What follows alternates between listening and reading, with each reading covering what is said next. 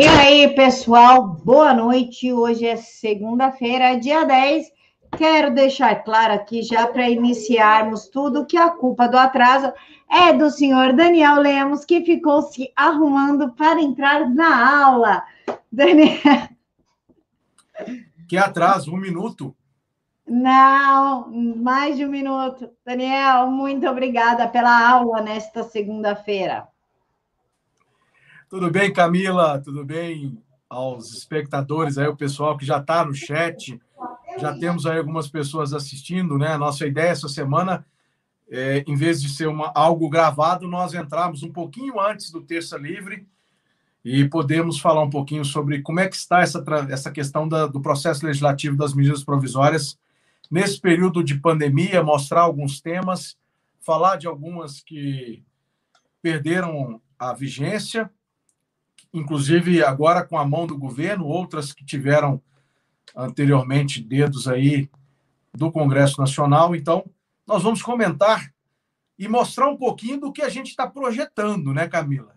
Em breve teremos boas informações, nós teremos novidades aí, quem sabe a gente vai Está trabalhando aí um curso, uma coisa bem legal para todo mundo aí que está assistindo o canal da Camila. Depois conta Corre lá, divulga para o seu primo, para o papagaio, periquito, cachorro. Conta para todo mundo que nós vamos trabalhar algo e levar até as casas de vocês um curso bem bacana para falar sobre o processo legislativo ensinar vocês a conhecer um pouquinho de como funciona isso. O Congresso Nacional, a questão do Poder Executivo nesse processo legislativo, é, tudo que envolve, às vezes a gente vai comentar um pouquinho sobre vereador, sobre Assembleia Legislativa nos estados, vamos falar um pouquinho do, dos governadores, né, de como é o governo é, estadual. Nós vamos dar dicas bem legais, principalmente apostando que você que está nos ouvindo, se você for candidato esse ano nas eleições, em novembro, né, os dois turnos vão ser em novembro e não mais em outubro, já alertando você. Então fica ligadinho aí.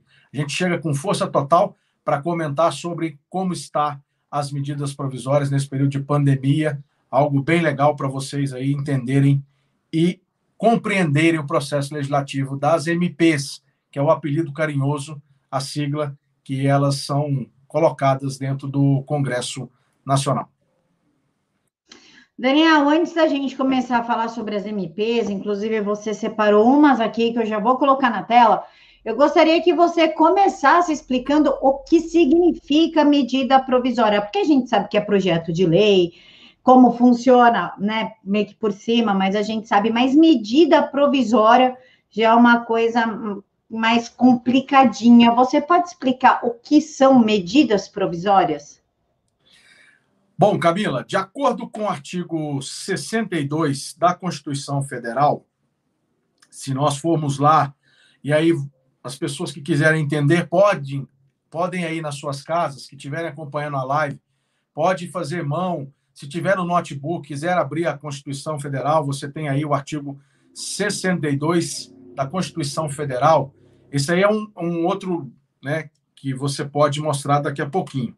Por enquanto, agora eu queria falar sobre, quando você perguntou sobre a questão da medida provisória, eu vou explicar o que é uma medida provisória. É um ato do Poder Executivo que o presidente da República pode fazer uso de acordo com a sua relevância e urgência e pode editar uma medida provisória que, a partir do momento que ela é publicada no Diário Oficial, ela já tem a eficácia e o poder de valer como lei. E aí você vai dar um prazo para que o Congresso Nacional possa se debruçar nessa medida provisória, aprovando ela ou se acatando as emendas, transformando isso num projeto de lei de conversão que é votado tanto na Câmara e vai para o Senado. Se sofrer alteração, volta para a Câmara dos Deputados e aí você tem a análise da Câmara dos Deputados sobre o texto que foi alterado pelo Senado e depois segue para a sanção, que é a sigla do PLV, como eu expliquei, um projeto de lei de conversão. Em caso de ser votada uma medida provisória na sua forma original, também ela segue para a sanção do presidente e lá ela é transformada em lei ordinária.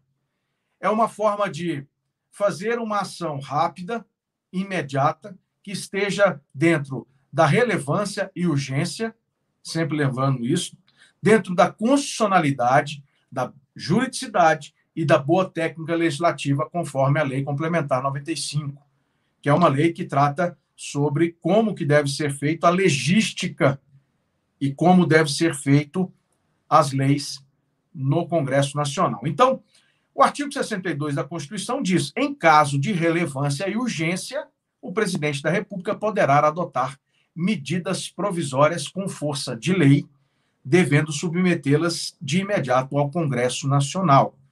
Existe, como fala no inciso primeiro, a vedação de se colocar medida provisória nos temas relativos à nacionalidade, cidadania, direitos políticos, partidos políticos e direito eleitoral, direito penal, processual penal, processual civil, organização do Poder Judiciário e Ministério Público, porque esses são, pela Constituição Federal, nominados quando tiver um projeto de lei que trata, é, que eles podem colocar perante o Congresso projetos de lei, a parte do Poder Judiciário e o Ministério Público, que tratam de organização das carreiras, de reajustes salariais, de ordenamentos jurídicos que não são aqueles que são feitos dentro dos seus próprios regimentos internos.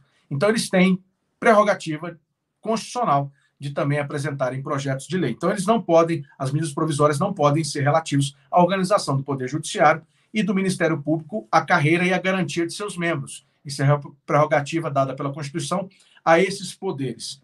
Sobre planos plurianuais, diretrizes orçamentárias, orçamentos, créditos adicionais e suplementares, ressalvado previsto no artigo 167, parágrafo 3 que permite que, através de medida provisória, o governo possa fazer uso e lançar os créditos extraordinários respeitados as questões do orçamento geral da União, correto? Que vise a detenção de sequestro de bens, de poupança popular ou qualquer outro ativo financeiro, reservada aquilo que é matéria reservada exclusivamente à lei complementar não pode ser objeto de medida provisória. E o que já é disciplinado em projeto de lei aprovado pelo Congresso Nacional, os famosos PLNs, projetos de lei do Congresso Nacional, e pendente de sanção ou veto do presidente da República. Então, medida provisória que pode ser feito uso do presidente da República somente, e aí vai ser colocado para o Congresso Nacional.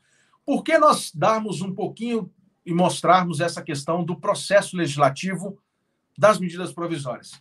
É porque sempre teve um rito antes de aprovada a lei e o decreto sobre a questão da pandemia da Covid-19, tinha um rito dentro do processo legislativo que tratava das medidas provisórias. E esse rito foi alterado por um ato conjunto do Congresso Nacional para permitir que elas possam ser apreciadas e tenham uma certa celeridade dentro do Congresso Nacional. Isso nós estamos falando das medidas provisórias que foram editadas pós a lei e o decreto que se lançou sobre a questão da pandemia até 31 de 12 de 2020. Então, essas medidas provisórias que foram editadas posteriormente, elas foram a partir do final, no início de abril, elas tiveram uma certa mudança no seu rito. E eu vou comentar um pouquinho sobre essas medidas provisórias mostrar para vocês como funciona isso hoje, dentro do período da pandemia, como é que vai ser a vigência disso até 31 de dezembro de 2020, e mostrar alguns temas, algumas que estão tendo a sua vigência nesse prazo, que aí é o prazo estabelecido pela Constituição, é de 60 dias para uma medida provisória valer, para que o Congresso possa debruçar e votar, é de 60 dias prorrogáveis por mais 60 dias. Ou seja, uma medida provisória, então, ela tem um prazo regimental, um prazo constitucional de vigência de 120 dias. E existem algumas medidas provisórias que caducaram semana passada, por exemplo, por é, indicação do governo federal, através da sua liderança na Câmara e a sua liderança também, do, a liderança do governo na Câmara, o deputado Major Vitor Hugo, e a liderança no Senado, o senador Fernando Bezerra, do MDB de Pernambuco. E eu vou contar para vocês o porquê que é importante, porque quando vocês veem aquelas coisas, aqueles memes dizendo que o presidente da Câmara, o presidente do Senado, o presidente do Congresso deixaram caducar algumas medidas provisórias, algumas que eu vou citar como exemplo, sim. Exemplos de que matérias que, infelizmente, não deveriam e não precisariam ter caducado, mas em acordos ali do Congresso a matéria caducou. Vou citar o exemplo da medida provisória do 13º do Bolsa Família, por que, que ela caducou, e também muitas pessoas criticaram por dizer que o presidente do Congresso, presidente da Câmara ou do Senado teriam dito que é, teriam feito ela caducar. Mas não. Eles atenderam também um pedido do governo. E eu vou explicar o motivo por quê. Então, segue aí uma linha de como a gente vai mostrar de como está estabelecida essa questão das medidas provisórias. Nesse período de pandemia, nós saímos aí contando mais ou menos ali pelo dia 15 de março, como, da, como as coisas, quando as coisas começaram a tomar um corpo maior, nós tivemos até hoje, contando da medida provisória 920, 925, hoje nós temos o executivo já tendo editado na sexta-feira a última medida provisória que foi editada pelo Poder Executivo, pelo presidente da República, o presidente Jair Bolsonaro, e lançada no Diário Oficial, foi a medida provisória 995. E aí você tem, então, fazendo um cálculo rápido, 70, 75 medidas provisórias que foram colocadas aí pelo Poder Executivo nesse período de pandemia. Algumas tratam de temas que vão ser aí nesse período para atender esse período de pandemia. Eu não sei se todas vão conseguir ser votadas pelo, pela Câmara e pelo Senado no prazo da vigência de 120 dias. Eu sei que algumas estão estabelecidas para terem a vigência desses 120 dias somente e depois caducar, porque é para atender um período aí de quatro meses de ajudas emergenciais, de questões para micro e pequenas empresas, para os empresários, para os empregados, a questão de é, segurança para esses trabalhadores, a questão da MP que ajudou o setor aéreo, a MP, é, por exemplo, que tratou da questão agora recentemente da vacina, em parceria com a Universidade de Oxford e a AstraZeneca, MP 994, os 2 bilhões, com a transferência de tecnologia, o dinheiro para adquirir os insumos e os equipamentos para a Fiocruz poder fabricar a vacina aqui no Brasil, correto? E aí nós temos também medidas provisórias que depois a Camila vai mostrar num link bem bacana para vocês aí. Então, dando uma pinceladinha rápida para vocês aí, nesse artigo 62, o inciso segundo, por exemplo, diz a medida provisória que implique instituição ou majoração de impostos, exceto o que está previsto nos artigos 153 e 154, inciso segundo, só produzirá efeitos se mexer nas questões de majoração e instituição de impostos, só poderão produzir efeitos. Mais uma ressalva que eu falei antes, eu comentei antes com vocês sobre as medidas provisórias, sobre os temas que não podem ser é, objetos de medida provisória. E aí eu falo no inciso segundo, porque esse trata de majoração e de instituição de novos impostos. Se isso acontecer via medida provisória, isso só pode valer, os efeitos dessa lei só podem valer após um exercício financeiro do ano seguinte.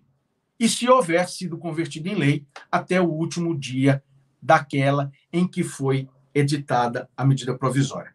Então, as medidas provisórias elas perdem a eficácia desde a sua edição se não forem convertidas em lei no prazo de 60 dias, como eu disse, prorrogáveis por mais 60 dias, num total de 120, devendo o Congresso Nacional disciplinar por decreto legislativo as relações judiciais delas decorrentes nesse período. E aí aqui vai uma, uma, uma aspas aí que eu gostaria de fazer. Raramente a gente assistiu, acho que, se não me falha a memória, um ou dois casos somente, que a gente viu editar um decreto legislativo de uma medida provisória que caducou. Ela teve a vigência, andou nesse período. Em alguns casos, se negociou com o governo a apresentação de um projeto de lei que fez toda essa análise e essa instrumentação que disciplinou todo o período né, das relações jurídicas nesse período corrente da vigência dela, mas muitas vezes não o Congresso Nacional não faz esse decreto legislativo. E não foi questionado, isso fica por isso mesmo. Até deveria sair aqui da Constituição, até porque as relações, elas se, propriamente, elas se estabelecem.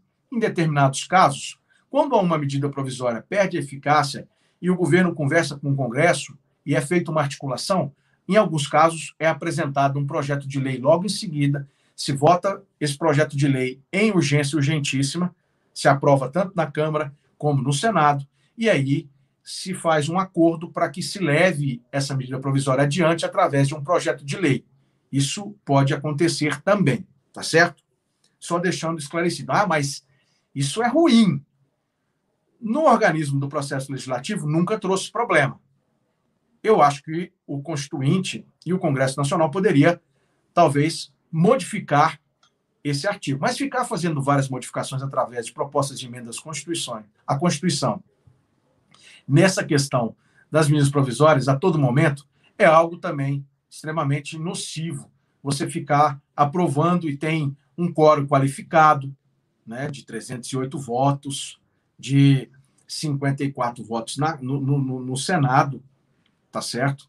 Então, você consegue perceber que é extremamente complicado. Então, eles deixaram, algumas coisas nunca foram né, questionadas, algumas que foram questionadas aí vai para o STF, e aí tem lá alguma decisão nesse sentido. Mas próximo, dentro de um curso, a gente pode talvez debater depois melhor essas nuances, que depois nós vamos fazer um curso, né, Camila? Para as pessoas já ficarem preparadas aí, porque vai vir novidade, vai vir coisa boa por aí, e nós pretendemos municiar vocês de todas as informações, eu dando a aula, mas com a minha ajuda da Camila Ábido, que é a nossa diretora desse curso aí, se Deus quiser, a gente vai fazer isso. Quer falar alguma coisa, Camila, antes de eu andar aqui dentro do caminho? Só fazer a pergunta do Jorge. Ele perguntou quem decide a relevância de urgência. É isso, na verdade, o, o a medida provisória é editada pelo presidente através da subchefia de assuntos jurídicos. Hoje ela está com o ministro Jorge Oliveira, que também é secretário-geral e quem dá os despachos como secretário do presidente da República dessas questões todas.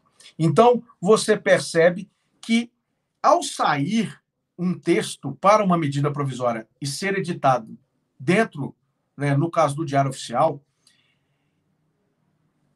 eu parto do princípio né, que realmente está ali, foi observado para não saber se não tem nenhuma inconstitucionalidade e às vezes já se questionou muito, e no final, como eu disse, é o Congresso Nacional que vai votar. Já teve medidas que foram é, rejeitadas pelo Congresso e às vezes devolvida pelo presidente do Congresso Nacional.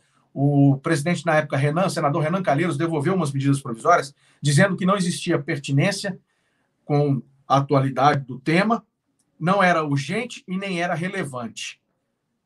O ministro, o, o presidente também, Davi Alcolumbre, também já fez uso disso.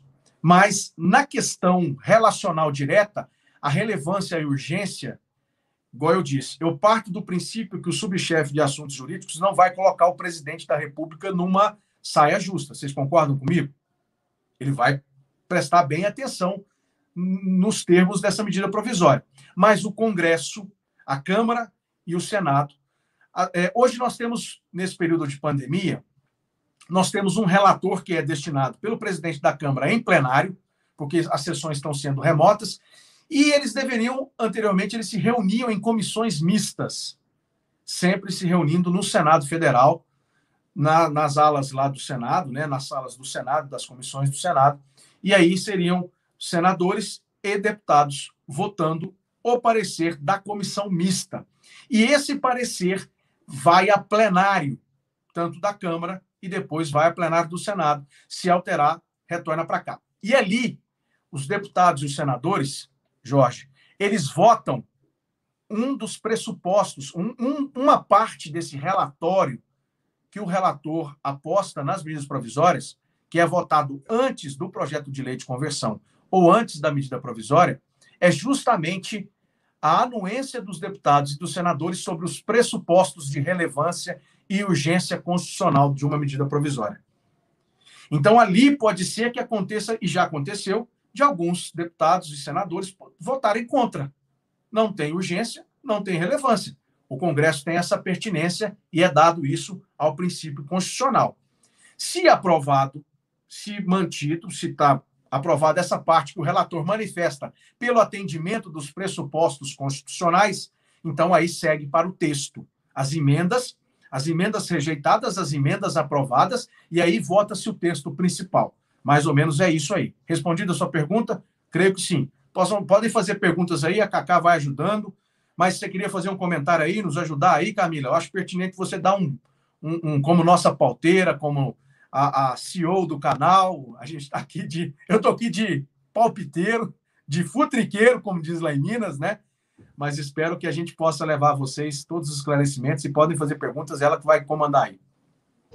Daniel, na verdade, a dúvida é minha. No começo do mandato do presidente, é, surgiu um comentário de que ele não poderia governar o país através de medidas provisórias, né? Que foi inclusive um comentário dele se ele não conseguisse é, colocar as pautas para serem votadas no Congresso, então ele faria por meio de medidas provisórias.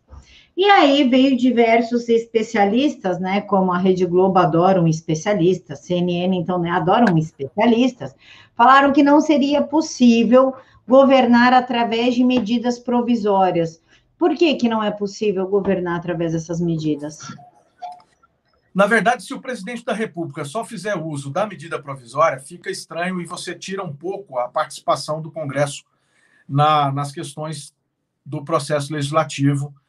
E como já tem efeito de lei, na verdade, isso foi muito questionado e eu acho que, particularmente, é uma opinião minha, Daniel Ribeiro Lemos, isso atrapalhou um pouco a articulação do Congresso, quando ele falou que usaria da caneta BIC para alterar os decretos, para aumentar, por exemplo, ele fez um decreto das armas, depois o Congresso tentou conversar com o governo, disse que o, que o decreto estava amplo demais e algumas coisas deveria ser o Congresso que deveria legislar. Aí ele colocou um projeto de lei com urgência constitucional lá, que é outra prerrogativa também do presidente da República, se utilizar de um projeto de lei de urgência, com urgência constitucional, que na mesma linha que eu vou falar aqui daqui a pouco, que passa a trancar a pauta.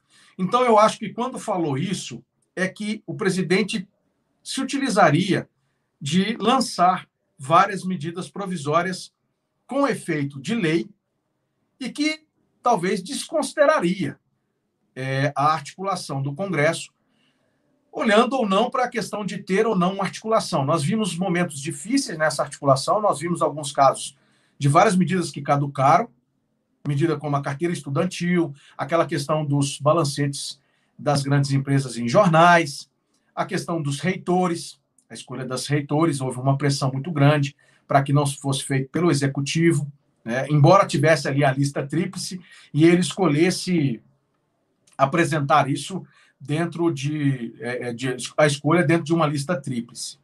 Por outro lado, tiveram medidas provisórias que foram votadas e sempre foram votadas, mas o presidente Jair Bolsonaro, segundo uma estatística do meu amigo Leandro Ruschel, lá no Twitter, e a gente estava comentando isso, e eu falei, cheguei a comentar isso no Terça Livre, cheguei a comentar em outros canais, em outros vídeos, eles, eles tiveram aí, é, a Câmara e o Poder Judiciário fizeram o sustamento, né? sustaram atos do Poder Executivo, tanto em decretos através de medidas judiciaristas, que é a intervenção em outro poder, e aí por isso que eu chamo de medidas judiciaristas, tá certo? Aqui é um aspas, medidas judiciaristas meu, tá? Eu que estou falando isso, também visto por outros deputados falarem isso. Não existe isso no arcabouço da legislação jurídica, tá?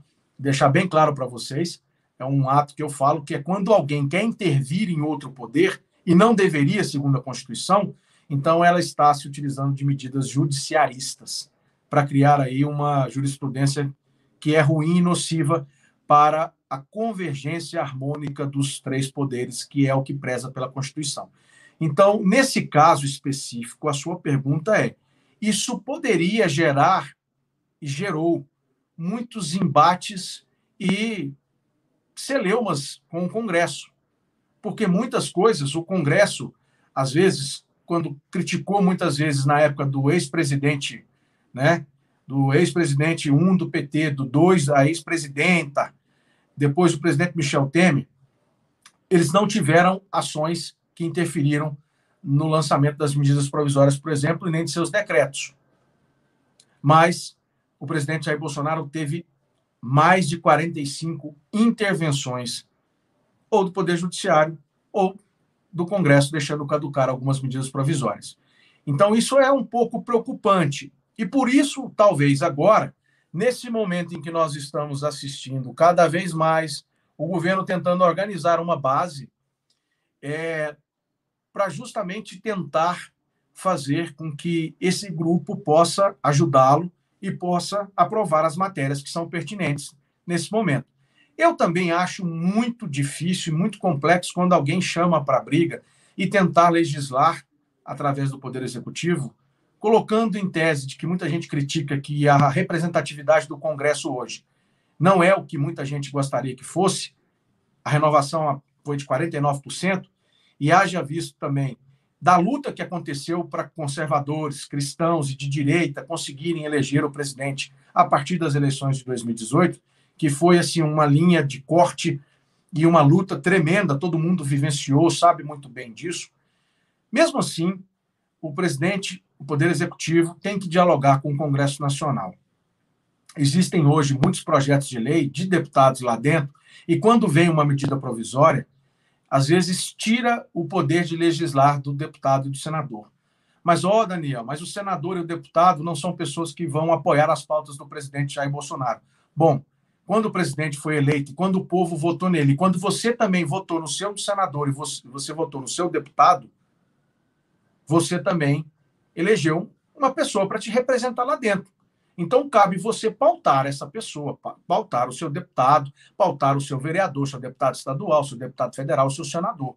Ah, mas eles não votam e não fazem nada que o povo pede. Uma prova disso é recentemente a tramitação do PL 2630 das fake news, a censura e caçar a liberdade de opinião e de expressão que a gente tem assistido constantemente já foi votado no Senado e está na Câmara lá. Então, mesmo assim, é a regra do jogo. Então, na minha opinião, tem que sim conversar com o Congresso. Eu trabalho há 17 anos com isso, já vi, vivenciei os governos anteriores desde 2003, eu vivenciei os oito anos do primeiro governo do PT, depois os seis anos do segundo governo do PT, vi como foi a relação do então presidente Michel Temer com o Congresso nessa questão das medidas provisórias. Eu acho que não teve, não sei se não teve, acho que teve uma medida provisória devolvida pelo senador Renan Calheiros. Eu posso estar enganado, mas depois me corrijam e eu vou tentar falar isso em outra oportunidade. Mas até agora, interferência no Poder Executivo e nas ações de medidas provisórias ou ações judiciaristas foram mais de 45 intervenções. Então, é interessante montar isso, conversar com o Congresso e não legislar somente através de medidas provisórias. Um exemplo disso foi que, quando ele foi chamado a conversar sobre o decreto de armas, ele lançou mão do projeto de lei do Executivo, o 3723. Embora tratasse de muitas coisas da legislação e que usasse de emendas e se utilizasse dos deputados e senadores para aprovar essa proposta, esse projeto de lei, eles fizeram um recorte só nos CACs, o registro do colecionador, é, do atirador e do é, colecionador, atirador e caçador. Fizeram um recorte. Aí a Câmara falou assim: olha, nós vamos votar só essa parte dos CACs, mas o senhor presidente da República tem a, o compromisso da presidência da Câmara para lançar mão de um outro projeto que eu não vou me lembrar o número dele aqui, mas está lá. Depois eu posso twittar lá no meu Twitter, Daniel R. Lemos. E lá eu vou mostrar para vocês que o presidente da República, tudo aquilo que não foi votado no 3723 veio para o 64, alguma coisa, se não me falha a memória, e está lá tramitando e deve ser votado agora, passado esse momento em que a Câmara deve reabrir e o Senado também para sessões presenciais. Antes eles estavam afeitos aos temas só da pandemia. Então, mais ou menos essa é a minha opinião sobre isso, tá, Camila? Eu acho que aí cada um pensa de um jeito, tudo bem, eu respeito, mas não dá para governar somente através de medida provisória. Isso deveria ser um caso somente excepcional. Mesmo que o Congresso não seja feito as pautas, mas tem que mobilizar. E aí, por isso, o governo está tentando reorganizar a sua base lá dentro, contando com o apoio de alguns partidos e conversando e fazendo, assim, lançando mão de uma outra disciplina dessa articulação política lá dentro, feita pelo hoje pelo secretário de governo e pelo líder na Câmara, o deputado Major Vitor Hugo, que tem trabalhado bastante para aprovação, e semana passada ele trabalhou para caducar duas medidas provisórias, que eu vou comentar no finalzinho da, da aula, né? E também o líder no Senado, o senador Fernando Bezerra, e o líder do Congresso Nacional, o senador Eduardo é, Eduardo Gomes, do MDB de Tocantins. Respondi a sua pergunta, Camila. Alguma coisa a acrescentar? Como é que está aí? O que, o pessoal está achando? Ah, eu vou botar a legislação na tela, para que você possa explicar essa página, inclusive é da Câmara dos Deputados. Gente, muita coisa que nós trazemos aqui, o pessoal fala, nossa, não sabíamos acompanhe o site da Câmara, do Senado e do gov.br. Lá está esmiuçado dia a dia o que vai ser votado, o que está sendo votado e o que foi votado e a explicação de cada projeto. Não, eu só queria vai, voltar, se você puder voltar aquele slide anterior, antes de eu entrar nesses temas das medidas provisórias, eu queria só comentar rapidinho aquele outro slide que você lançou mão aí no comecinho aí. Lembra que você colocou aí? Isso aí foi o que, que, que se lançou aí sobre. Vamos ver se dá para aumentar aí.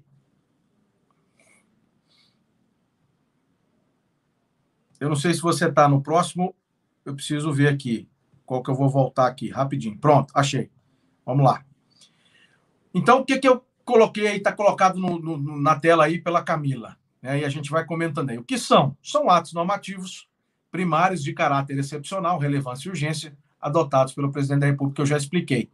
Devem ser convertidos em lei dentro de qual prazo? 60 dias, como eu já informei, não computados o período do recesso parlamentar. Quando uma medida provisória é, é, é editada no período do recesso, e quando é o recesso parlamentar?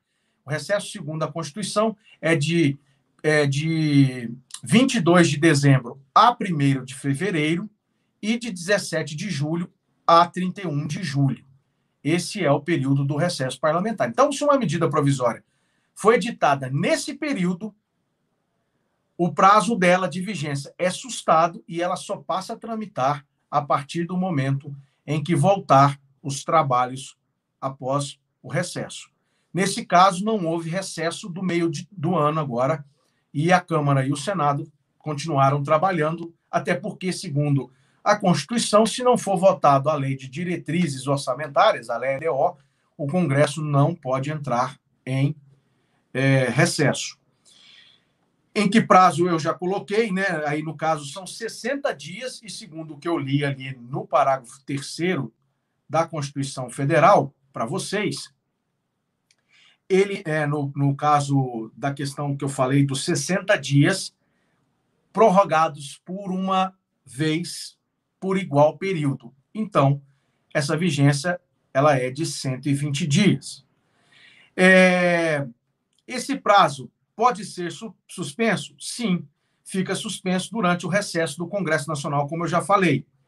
É, qual o prazo para trancamento na pauta da Casa e, no caso, le é, legislativa em que estiver tramitando?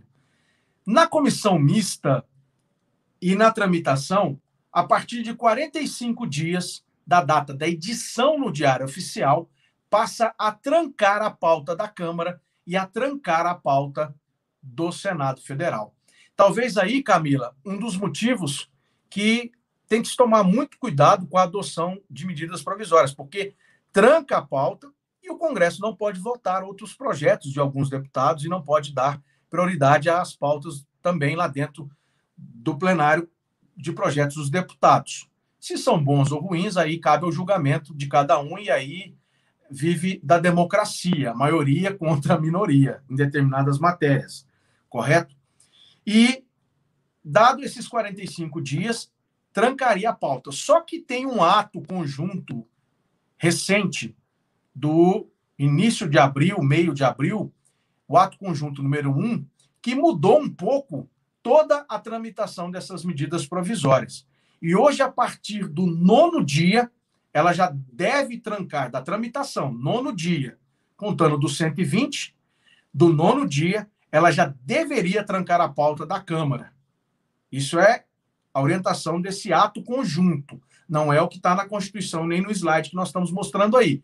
Porque eu estou comentando para vocês de como é, porque depois que passar o período da pandemia, volta o processo legislativo que está estabelecido no artigo 62 e no ato é, e, na, e na resolução número 1 de 2002 do Congresso Nacional, que trata de como é feita as comissões mistas. Por exemplo, as pessoas perguntam assim: quem vai ser o relator de uma medida provisória numa comissão mista? Hoje, quem define isso dentro do plenário da Câmara e do plenário do Senado, quando a medida provisória vem para a pauta e passa a trancar, quem de, é, designa o relator é o presidente da Câmara e o presidente do Senado. É livre escolha desses presidentes. Lá na comissão mista, respeita a proporcionalidade partidária ou a formação de blocos partidários. Então, às vezes, nós vamos ter a presidência a cargo de um senador e na próxima medida provisória será de um deputado. A relatoria da medida provisória, quando for um senador presidente da comissão mista de deputados e senadores, vai ser uma relatoria de um deputado, de um partido seguindo a distribuição e a proporcionalidade partidária.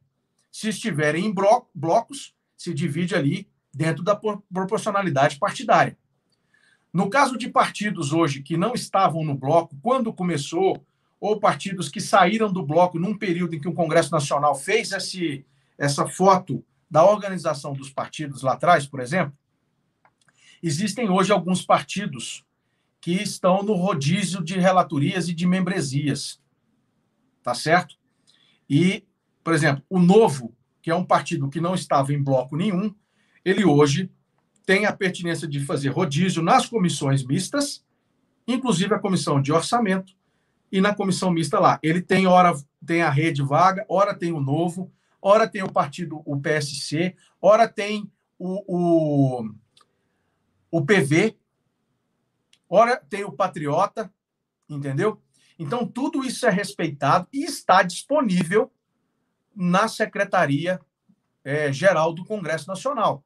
E também, quando você falou, Camila, aqui só uma dica para os nossos telespectadores: quando você falou do site do Senado e da Câmara, eu sei que é muita informação para vocês procurarem, mas sempre bom dar uma pesquisadinha lá para pegar alguma coisa do que a gente já está falando, tá certo? Tem também o site do Congresso Nacional, e lá tem essas destinações. Então, quando for um senador que estiver na cabeça da comissão mista como presidente, o relator vai ser um deputado. Se for um deputado ou uma deputada, vai ser um senador ou relator, respeitando a proporcionalidade. Aí não é indicação do presidente da Câmara nem do presidente do Congresso ou presidente do Senado. Aí respeita-se a proporcionalidade partidária. Por isso daí eleger pessoas e ter muitas pessoas esparramadas dentro dos próprios partidos. Às vezes algumas pessoas pensam assim, bom, mas é bom todas as pessoas que defendem a pauta do presidente tá dentro de um partido só. Por si só, eu já de desconstruo essa tese de que todo mundo deve estar dentro de um partido só. E por isso que hoje você tem vários deputados dentro de outros partidos e não só dentro do PSL, que teve o problema que teve. Então, nós temos outros partidos que existem deputados e que estão com o presidente Jair Bolsonaro e com as pautas conservadoras de direita e são cristãos e de outro credo religioso. defendendo o conservadorismo, defendendo a direita. Tá certo? Vamos lá para o próximo aqui, rapidinho. Se a medida. Não, pode manter aquele slide lá. Eu estava concluindo aqui. É... Se a medida provisória for rejeitada, poderá ser reeditada dentro da mesma sessão legislativa? Dentro da mesma sessão legislativa, não. Como que é e o que é sessão legislativa? É que sessão legislativa é o período de 1 de fevereiro, respeitando o recesso de julho, de 17 a 31 de julho, até dia 22 de dezembro. Esse período é uma sessão legislativa. E se uma medida provisória for editada nesse ano corrente, ela não pode, e se perder a, a, a eficácia ou ter sido rejeitada, ela não pode ser reeditada nesse, nesse espaço de tempo. Uma legislatura, e nós estamos na 56ª legislatura. Uma legislatura, ela possui quatro sessões legislativas. A primeira e a segunda é dividida em dois biênios. E é aí onde se elege a mesa diretora. Então eu vejo comumente algumas pessoas, Camila, dando uma dica para o pessoal do seu canal, comumente eu vejo umas pessoas dizendo o seguinte: até dia 31 de dezembro, então, vai encerrar o mandato das mesas da Câmara e do Senado. Não, não, não, não, não. Porque o biênio, na verdade, a pessoa que é eleita no primeiro, como foi eleita, no primeiro de fevereiro de 2019, vai até 31 de janeiro de 2021.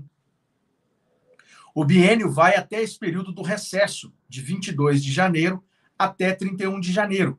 E aí, no segundo biênio, que será 2021 e 2022, aí no primeiro dia, no primeiro de fevereiro, isso é constitucional também, no dia 1 de fevereiro haverá uma sessão preparatória para a eleição das mesas diretoras. Tá certo? Então fica aí a dica para vocês aí dessa questão. Não pode ser reeditada uma medida provisória que tenha perdido a, a, a eficácia, sua vigência, e ou rejeitada dentro da mesma sessão legislativa. Se uma medida provisória, por exemplo, foi editada em outubro do ano passado, ela venceu durante quatro meses, pegado aí o contado período de recesso, vamos lá. Novembro, dezembro, pula janeiro, fevereiro, março.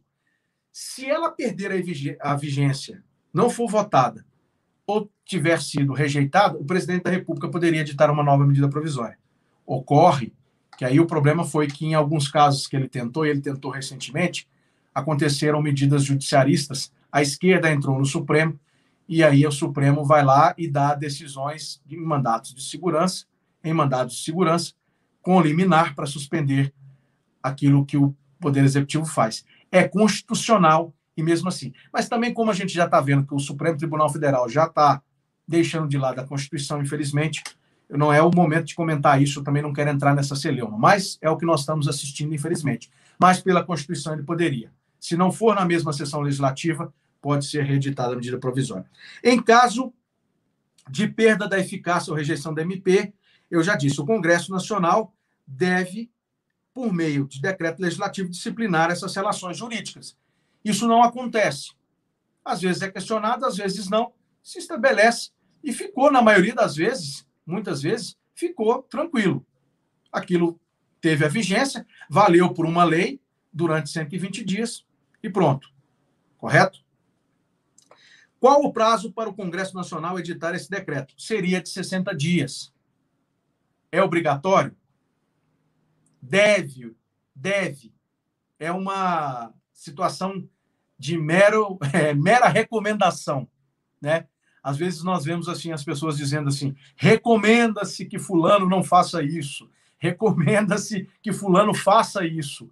Então, se estaria recomendado para que eles fizessem, mas não fazem.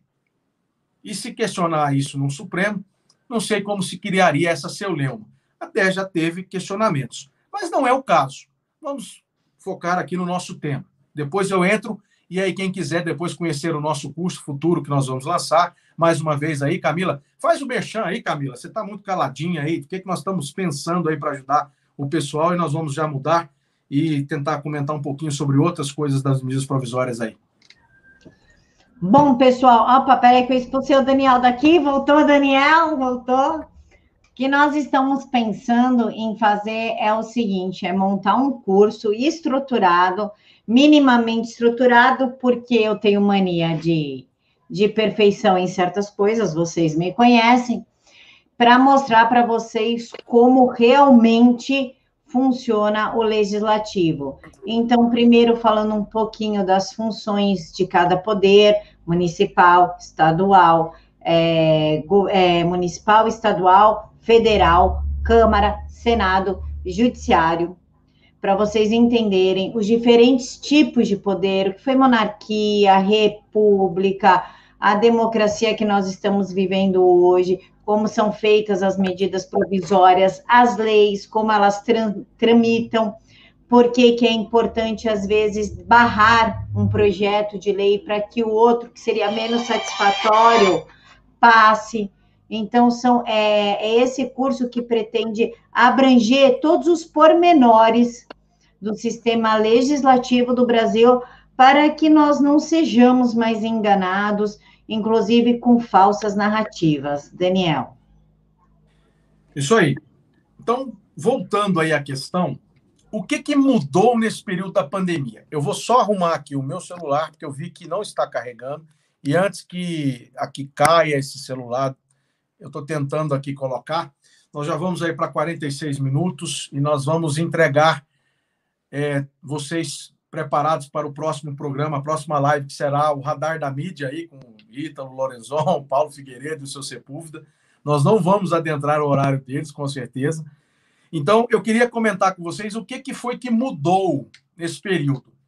Mudou a tramitação, no nono dia deveria trancar na pauta da Câmara e no décimo quarto no Senado. Tem se conversado, tem se feito uma articulação muito grande. O prazo de emendamento anterior era de seis dias corridos. Se a medida provisória, por exemplo, for editada na quinta-feira, aí você conta sexta, sábado, domingo, segunda, terça e quarta-feira. Uma das coisas que nesse governo eu vi com mais frequência foi edições de medidas provisórias mais às quintas e às sextas-feiras, para que os deputados na segunda, terça e quarta tivessem tempo de propor emendas nesses seis dias corridos. Hoje o prazo é de dois dias úteis seguintes, né? Dois, segundo, até o segundo dia útil seguinte à publicação da medida provisória. E hoje você tem uma peculiaridade. Antes você apresentava diretamente e é apresentada essas, essas emendas hoje, elas são apresentadas por meio do sistema eletrônico, de forma remota, sem as pessoas irem lá na secretaria levar a emenda. E você pode hoje propor emendamento. Quando a medida provisória, o ofício que chegou à Câmara, a medida provisória, tal, tal, tal, então você vai ver que vai se abrir o prazo regimental para haver a discussão da matéria. Até o início da votação, agora pode se apresentar emendas, desde que tenha o apoiamento de até 103 deputados ou líderes que o representem. As emendas podem tramitar e podem ser é, colocadas diretamente à medida provisória hoje em plenário. Antes da pandemia, isso era feito durante os seis dias corridos na sessão, na Secretaria-Geral do Congresso, na sessão que trata das comissões mistas. Hoje, você pode fazer o período nos dois dias após a edição da medida provisória, ou se utilizar de fazer emendas ao plenário, dentro do plenário. Isso pode ser feito no plenário da Câmara, quando ela está votando lá, e no plenário do Senado também, quando estiver sendo votado lá. Ah, mas isso dificulta bastante. Bom, nem todo mundo consegue o apoiamento de 103 deputados, e aí o mesmo número lá, no caso do regimento do Senado, tem um, também um número lá regimental, em que os senadores podem apresentar essas emendas.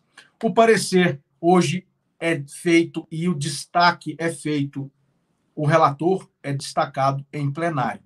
Então, um acordo de cavalheiros, pelo menos na Câmara dos Deputados, aonde eu trabalho, tem sido o seguinte: que pelo menos o relatório dessas medidas provisórias que estão na pauta para serem votados possam ser é, destinados aí até 24 horas antes para avaliação dos deputados. e eu não sei se tem algum acordo lá dentro do Senado que isso é feito entre as lideranças partidárias no colégio de líderes, tá bom? Então, é, isso aconteceu e essa, né, poderão, é, no caso, essas medidas que forem apresentadas na secretaria via de forma remota, nesses dois do, dias seguintes à publicação no Diário Oficial, elas não precisam re, ser re, reapresentadas no plenário, só se quiser fazer novo emendamento. Então, seria isso. Mas no processo de articulação, algumas coisas têm acontecido e têm tomado um tempo maior nessas questões. Então, para não contar muito, e a gente poderia aqui ficar, a gente vai gastar umas. Acho que a gente, a gente vai propor até, talvez, fazer um curso específico sobre medida provisória e sobre proposta de emenda à Constituição em torno de 12, 13, 14, 15 aulas aí ainda, tá certo? Eu não vou adiantar tudo para vocês, porque é só uma aula live, né, uma aula ao vivo hoje, de degustação para vocês verem como é que é rico esse universo de processo legislativo e o quanto é importante as pessoas que querem ser candidatas ou não, querem participar do processo e influenciar os seus parlamentares também, que podem fazer isso, tá certo? Então, nós vamos lançar mão de todo um conteúdo dentro do curso. Então, agora eu gostaria de mostrar para vocês onde vocês podem saber sobre como estão os temas das medidas provisórias. Eu vou falar de duas medidas provisórias que o governo, na semana passada, deixou caducar até pediu aos partidos que votassem a retirada de pauta para que elas viessem a perder a sua eficácia, porque elas tiveram alterações significativas apresentadas pelos relatores, tá certo? E o governo achou que essas alterações poderiam prejudicar, inclusive, a questão do orçamento geral da União. Uma delas tratava a 946 do saque do, no valor de um salário mínimo do FGTS, e o relator aceitou algumas sugestões, inclusive é, da esquerda, tal, e prorrogou isso até durante o período todo da pandemia, até dia 31 de dezembro. E o governo achou por bem que esse saque de R$ 1.045 no valor de um salário mínimo do FGTS, o Fundo de Garantia por Tempo de Serviço, deveria só ser feito para aquelas pessoas que realmente precisassem se utilizar desses recursos nesse período de pandemia, nesse período de 120 dias que foi a vigência da medida provisória, e não tivesse um prazo até lá. Por que não? Aí, politicamente, tem um problema sobre o fundo do FGTS e dos recursos que lá estão depositados, e lá estão o montante do trabalhador, é o trabalhador que tem o direito de saber o que vai ser feito dali. Mas se algum trabalhador quisesse utilizar desse dinheiro posteriormente para poder comprar a sua moradia e investir, inclusive, na questão da construção civil e no programas como Minha Casa Minha Vida, o, o trabalhador que de, que tem esse FGTS, por exemplo, pudesse fazer uso dele conforme bem prover. Ele teve 120 dias para decidir. Eu posso sacar até um, um valor de um salário mínimo do FGTS, não mais que isso. Mas também ficar sacando até mais poderia prejudicar a organização orçamentária que o governo tem para esse fundo específico. Tá bom? A outra medida provisória aqui, o governo, eu volto a dizer, está existindo e vai existir um momento que o governo agora vai desejar que a o prazo de vigência seja nesse momento aí de 120 dias somente. A outra medida provisória foi a 950. A 950, ela tratava da questão de isenção de tarifa de energia elétrica para pessoas de baixa renda que consumissem até 200 kWh. E aí o relator também foi lá e ampliou, inclusive fazendo ingerências na Agência Nacional, né, que cuida dessa parte, que é a ANEEL, inclusive lá proibindo alguns, algumas ações da ANEEL, interferindo na regulação da ANEEL. Então, o governo conversou com os partidos que estão ali junto do Centrão, partidos que e deputados que estão afeitos a isso, e disse: olha, a gente não quer que essa medida provisória seja votada com essa ampliação, porque essa ampliação é uma interferência muito grande também ampliar isso até o dia 31 de dezembro, a gente adoraria que o auxílio emergencial fosse até quando perdurasse o momento de pandemia, que outras ações pudessem ajudar. Mas já foram tantos recursos, pessoal. Olha aí as medidas provisórias. Se você pegar, eu disse quantas medidas provisórias foram? Mais ou menos 70 medidas provisórias. De temas diversos. E nessa página que a Camila está mostrando aí, ela já baixou e já voltou, você vai ver que a medida provisória ou está em tramitação, ou ela está sem eficácia, ou ela está, é, não consta nenhuma revogação expressa, ela está em tramitação. Então, por exemplo, nessa semana, na pauta da Câmara, está previsto a retomada a partir da medida provisória 951, que estabelece o regime de compras, né, o regime diferenciado de compras estabelecido no novo, na nova lei de licitações, estendendo esse regime especial para dispensa de licitação para os casos específicos da pandemia. Ocorre que ela perde a vigência na quarta-feira, dia 12 do 8.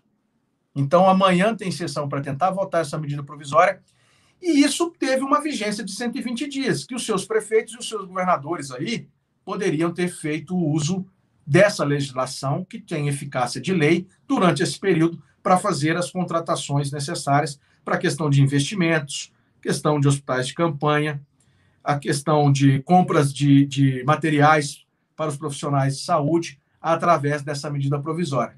Ela está na pauta para ser votada ainda na Câmara. Se votada na Câmara, deve ser apreciada pelo Senado ainda até na quarta-feira, dia 12, que é quando ela perde a eficácia. Então você vê aí que tem algumas medidas provisórias, se você twittar esse site aí, aliás, se você vê esse site aí, que elas tratam de créditos extraordinários, que são esses valores que foram feitos os ajustes durante o período da pandemia.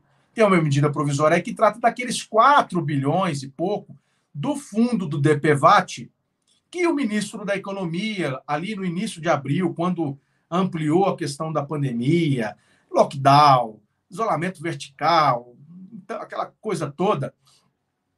Ainda era um ministro da ciência, né? Aquele ministro lá que está agora atacando o presidente Jair Bolsonaro, infelizmente. Aquele ministro que hora ia, hora voltava, ciência, não sei o quê e tal.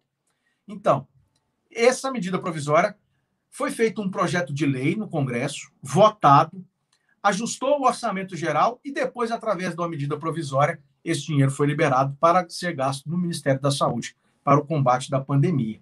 Então, teve aí medidas provisórias. Se você for na medida provisória, é, teve medida provisória de apoio à questão do setor aéreo, uma que as aeronaves poderiam ficar no pátio da Força Aérea Brasileira e não pagar no pátio dos aeroportos, medidas de ajuda, né, incentivos. É, por exemplo, teve medida provisória aí que você pode ver aí na questão é, a prorrogação de contratos é, temporários do Ministério da Justiça e Segurança nesse período de pandemia, onde não se pôde fazer concurso, né, não se pôde reunir para fazer os concursos, não pôde fazer aglomeração, então a medida provisória 968 trata especificamente essa questão do Ministério aí.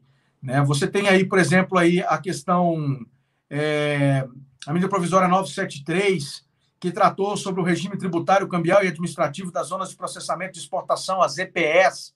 Muitos estavam vencendo essas questões tributárias, então o presidente fez uso da, de uma medida provisória. Recentemente, a última medida provisória, que foi a 995, foi a que cria a ação de desinvestimento e possibilita a Caixa Econômica Federal fazer privatizações, criar subsidiárias e pegar os seus ativos aqueles que estão aí sem utilização e poder privatizar, gerar recursos. Essa foi a última medida provisória 995 que veio na é, sexta-feira. Para encerrar, eu vou comentar sobre duas, essas, eu falei dessas duas medidas que caducaram e sobre da medida provisória do 13 terceiro do Bolsa Família. Por que, que essa medida provisória, tanto o presidente do Congresso Nacional, da Câmara e do Senado, né, deixou caducar. Ela era para ter uma vigência e ser pago aquele Bolsa Família depois que o governo cumpriu até setembro uma estimativa e conseguiu arrecadar recursos e conseguiu fazer o dever de casa. Então dava para pagar o 13º do Bolsa Família em dezembro, no período em que a vigência foi da medida provisória. Quando voltou em fevereiro, depois do período do recesso, o relator, senador da rede, Randolph Rodrigues, ele fez uma extensão e colocou como permanente. E isso o governo disse: olha, não quero que o orçamento geral da assistência social seja engessado. E aí, nas articulações políticas junto aos partidos, se achou por bem permitir que essa medida provisória caduque. Eu vejo direto memes dizendo isso foi culpa do presidente da Câmara, isso foi culpa do presidente do Senado. Não, isso foi bom para o governo, porque agora no período de pandemia, imagina se tudo estivesse engessado. Recentemente, inclusive para que o orçamento e muitas coisas das amarras do orçamento geral da União pudessem ser aplicados na questão da pandemia, se votou uma PEC, a PEC chamada do orçamento de guerra, para dividir né, as rubricas que são do orçamento geral corrente no ano de 2020 e aquilo que vai ser destinado mais célere e mais rápido pela questão da pandemia, inclusive para que não incorra em irresponsabilidade fiscal. E aí, outra medida provisória que caducou e que todo mundo criticou foi a da carteira estudantil. Essa sim, caducou lá pelo apoio da questão dos partidos de esquerda. A gente sabe muito bem quem pediu para caducar. E a medida provisória dos jornais, que lançavam, por exemplo, as questões dos, é, dos balancetes. E essas medidas provisórias, sim, tiveram aí o dedo do Congresso Nacional. Então, muitas medidas provisórias dessas que eu falei aí, se vocês abrirem nessa página, eu vou twittar lá depois da aula, para quem quiser saber, tem cada tema, você pode entrar, ver como é que está e quando ela foi lançada, qual é o prazo de vigência, a Camila está mostrando aí, tá certo? Eu espero que vocês tenham gostado. Uma hora e um minuto aí, a gente já está invadindo o outro horário aí. Eu não queria que isso tivesse acontecido, mas eu espero que vocês tenham gostado dessa aula e possam jogar essa aula para divulgar isso que nós comentamos, isso que nós falamos para mais pessoas. Vamos ajudar as pessoas a se conscientizarem, adquirirem conhecimento e poder mostrar como elas podem participar do dia a dia do Congresso Nacional e serem cidadãos no seu exercício das suas cobranças, dos seus deveres e dos seus direitos também. Tá certo, Camila? Obrigado mais uma vez. Deus abençoe, uma excelente semana. E que bom que essa aula foi ao vivo, né? A gente tem tido a mecânica de gravar e lançar ela na segunda, então nós fizemos hoje diferente para vocês, pensando em você, brasileiro e brasileira, pagador de impostos, para contar para você como é que a coisa acontece de verdade. Vem com a gente aí que tem coisa nova para pintar aí. E é bom, pessoal, fiscalizar para saber para onde está indo o nosso dinheiro. Entendam, dinheiro público não existe. O Estado não produz dinheiro. O que existe é o dinheiro do pagador de imposto. Nós produzimos o dinheiro. Por isso que temos que manter a fiscalização em dia para que a gente não tenha mais uma surpresa nível Lava Jato, é isso aí. né, Espero Dan? que vocês tenham gostado. Obrigado mais uma vez, Camila. Obrigado a todos que ficaram conosco durante esse período aí rápido. Virão mais aulas, mais degustações, mas o pessoal que quiser depois vai ter acesso a esses cursos, essas possibilidades aí mais maiores e mais amplas. Tá bom? Obrigado de coração. Deus abençoe você e todas as famílias do Brasil aí. Pessoal, fiquem com Deus. Mil beijos no coração de vocês. Que Jesus os abençoe. Uma boa noite, um bom descanso.